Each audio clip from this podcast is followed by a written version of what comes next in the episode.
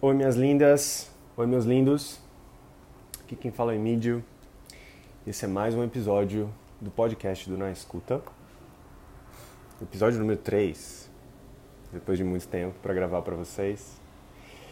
E o nome desse episódio é Os 189 batimentos por minuto, a continuação. Sim, porque existe uma continuação, aquele texto que está lá no site. Se você ainda não leu, vai lá e lê. De uma experiência super legal que eu tive de me relacionar um pouquinho mais com uma ansiedade que apareceu em mim, muito forte, e como aquilo foi me transformando. Mas o mais interessante daquele texto foi também ouvir e ler algumas das reações que algumas pessoas que leram tiveram, né? De se ver um pouco em alguns lugares que já se viram em momentos como aquele, de estar tá realmente sentindo tudo aquilo, mas ir para um lugar de abafar mais aquilo, né? Quer dizer, não continuar, não investigar, não entender o que está por trás daquilo tudo. E isso que me, me deu vontade muito de conversar é, rapidamente aqui com vocês, para estender um pouquinho aquele assunto, porque, vamos dizer, né, gente, tipo, não dá para não falar mais daquilo, já que gera tanta reação assim. Da minha experiência até aqui com escutas, eu fico bem fascinado em encontrar a quantidade de escutas que eu faço e as escutas que eu recebo em mim, uh, os, os grandes medos de viver nessas ansiedades da vida ou, ou de sentir que você está fora mesmo da sua zona de conforto, né?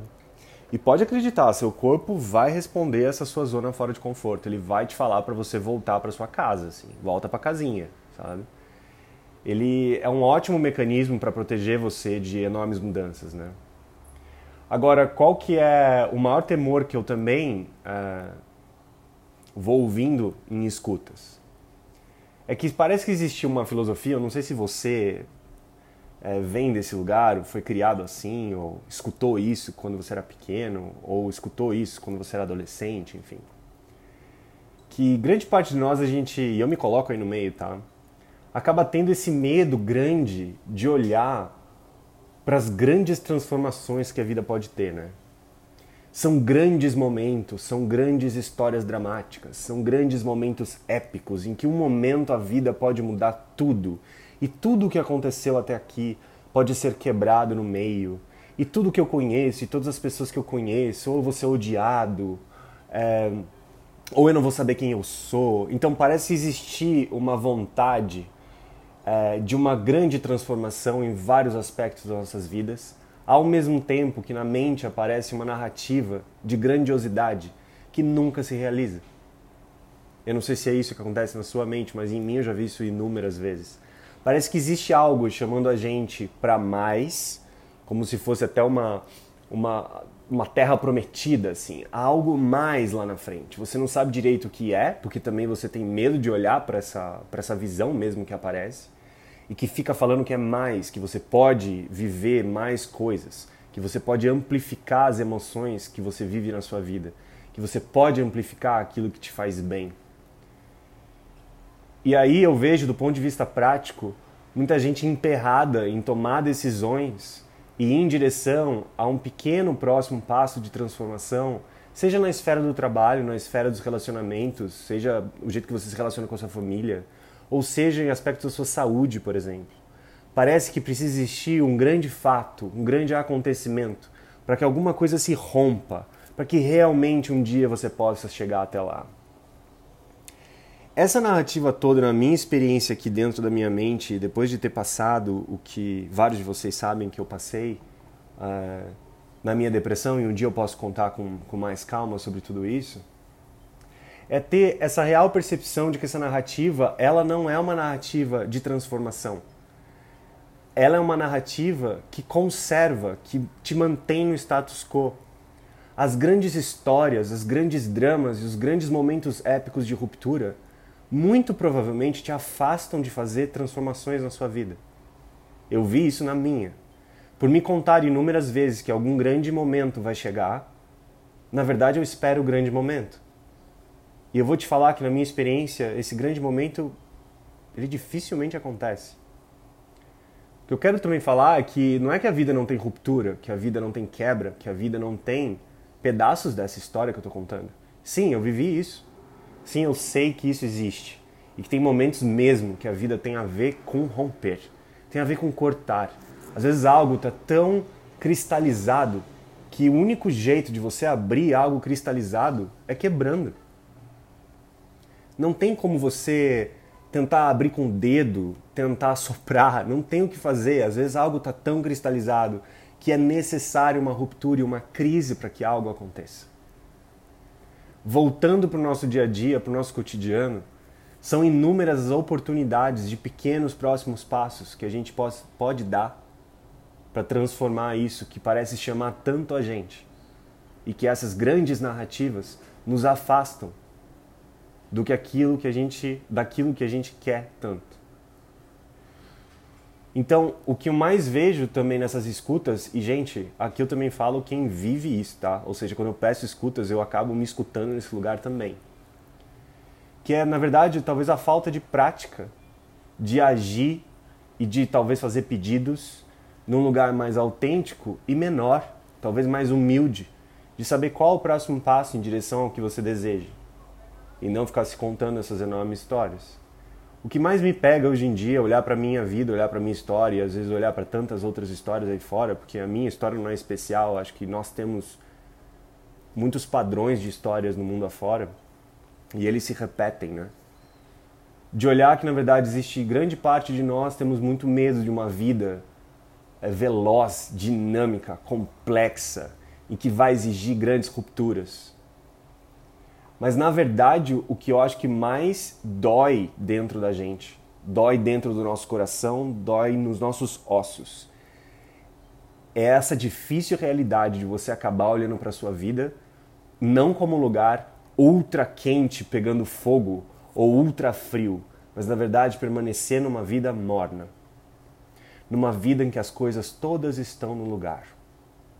Todas as coisinhas estão muito bem organizadas tudo parece foi colocado, os armários estão cheios, os móveis estão nos lugares e alguma coisa te chama para mudar alguns móveis da sua casa, para mudar algumas coisas, para deixar coisas ir, para você organizar de uma nova forma, para que você tire uma coisa de um cômodo e leve para um outro cômodo, seja do mundo externo ou no mundo interno, vai gerar um incômodo em você esse incômodo para a gente não ficar nos extremos ou que você vive uma vida acomodada, segura, comportada e morna, ou você vive uma vida de grandes rupturas, de grandes quebras, de grandes revoluções.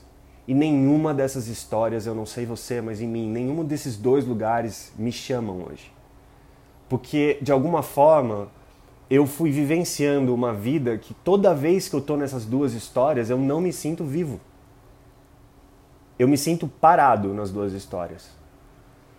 Pensa um pouco você na sua vida. Se existe algo morno, algo extremamente organizado que você vive hoje, se você se sente vivo e pulsante nesse lugar. E você pode se sentir assim. E provavelmente essa vida, ela está organizada de uma forma que te traz dinamismo e fluidez ao mesmo tempo, você pode sentir que essa vida morna, você fala, poxa, tá tudo tão legal, tá tudo tão organizado, mas não tá vivo. O que será que está faltando aqui? Ao mesmo tempo, se você se conta essas grandes histórias de ruptura que um dia vai acontecer, uma pomba branca vai aparecer na sua vida e transformar tudo aquilo, percebe se isso na verdade te gera um movimento interno de ação ou se isso trava você. O que eu venho mais percebendo é o enorme poder que agir e decidir tem na nossa vida. Agora, agir e decidir não precisa ser um grande feito. Quanto mais a gente pode, quanto mais a gente treina essa escuta, quanto mais eu treino a escuta, eu vou separando sentimento de necessidade, de ação.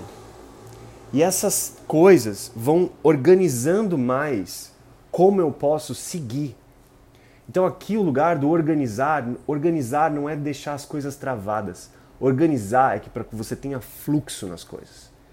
Então, em vez de não se ouvir, em vez de fingir que você não viu o que você viu, em vez de abafar seus desejos e o seu coração, que às vezes pode estar super acelerado, na verdade é o momento de você encarar essa visão.